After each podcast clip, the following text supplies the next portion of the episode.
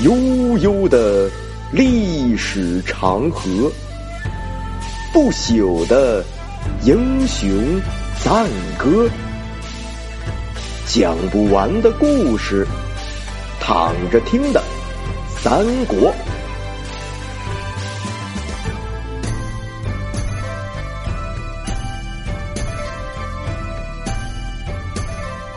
躺着听三国第一百三十三回，养精蓄锐。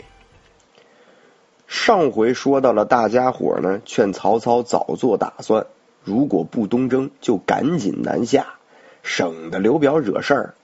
曹操很执拗，非得要等一个快递，说是有人会送袁氏兄弟的人头来。在大家的一阵暗笑声中，这曹操呢？果真收到了一个包裹，里边还真就是袁氏兄弟的人头，大家伙太诧异了，没想到曹老爷子学会算命了。结果呢，曹操说了一句话，说不出奉孝所料啊。说完就重赏了来使，并封公孙康为襄平侯、左将军。这大家更是一头雾水了，这郭奉孝都死多少日子了？怎么还能不出奉孝所料呢？曹操拿出郭嘉死前给曹操写的信，让大家看。信中呢，大概写的是：现在袁熙、袁尚去投靠辽东，您切记不可多用兵。公孙康害怕袁氏家族很久了，袁氏兄弟要去投靠公孙康，这简直就是自寻死路。如果咱们派兵去剿灭他们，他们一定会联起手来对抗到底。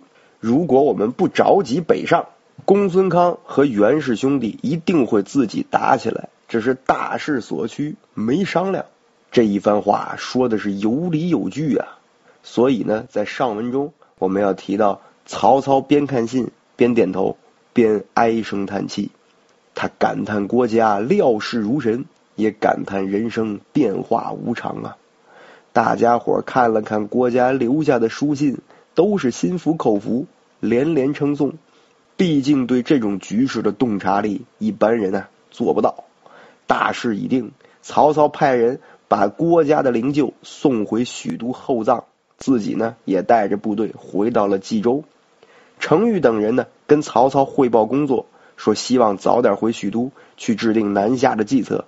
曹操笑着说：“我也是这么想的呀。”当天晚上呢，曹操就站在冀州的东角楼之上，手扶栏杆，夜观天象。当时荀攸在他身边，曹操抬头看看天上的星斗，指着南方说：“哎，南方旺气灿然呐，恐怕不好打呀。”意思是南方的星斗显现出的是南边的势头很旺，不好攻下来。荀攸拍了一个小马屁，说：“以您的天威，什么拿不下来呀？”正说话呢。忽然看见一道金光闪过，荀攸说：“在亮光处一定会有宝藏。”曹操便派人在那儿开挖，果不其然，挖出了一个铜雀。曹操很不明白，这什么意思呢？嗯，爱情鸟吗？荀攸搜罗脑袋中的吉祥话，说呀：“从前舜的母亲梦到玉雀入怀，从而生下了舜。今天我们挖到了铜雀，这说明是吉祥之兆啊！”丞相，您要发了，这从哪儿跟哪儿完全不挨着。但这话说出来呢，曹操高兴啊，多么好的寓意呀！于是呢，就派人设计一个高台来纪念一下。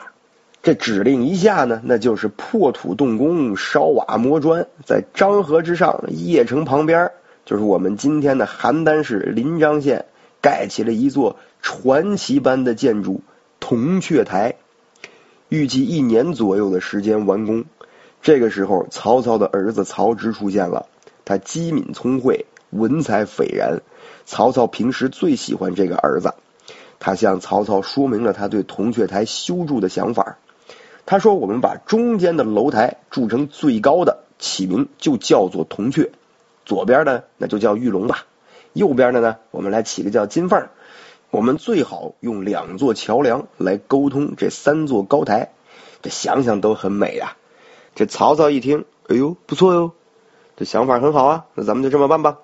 于是呢，就把曹丕和曹植留在了邺城监督铜雀台的建造，自己带着袁绍那边收编的五六十万人，浩浩荡荡的班师回许都去了。回来之后，大封群臣，又表奏皇上，封郭嘉为真侯，将郭嘉的儿子郭义留在了自己的身边，便开始召集大家伙商量商量这南下的事情。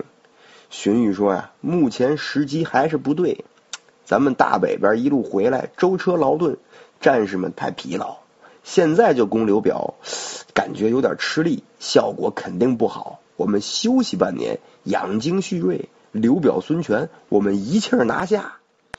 曹操点点头，觉得这么做呢也有道理，于是呢就实行了屯田，用来储备资源。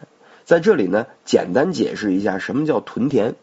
屯田是一种农业生产模式，就是让军人、百姓或是商人来开垦荒地，以此呢筹措军粮或向开垦者征税。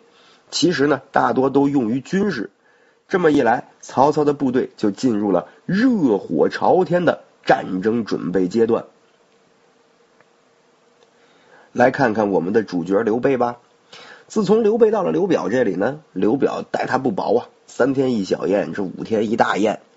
有一天呢，俩人正喝酒呢，突然有人来报说张武、陈孙二人在江夏抢劫人民，有意造反。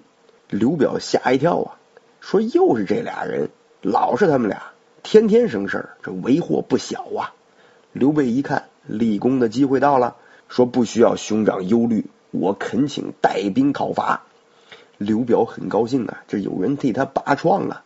于是呢，就点了三万军给刘备，让刘备呢去平定叛乱了。刘备走了没一天，就来到江夏了。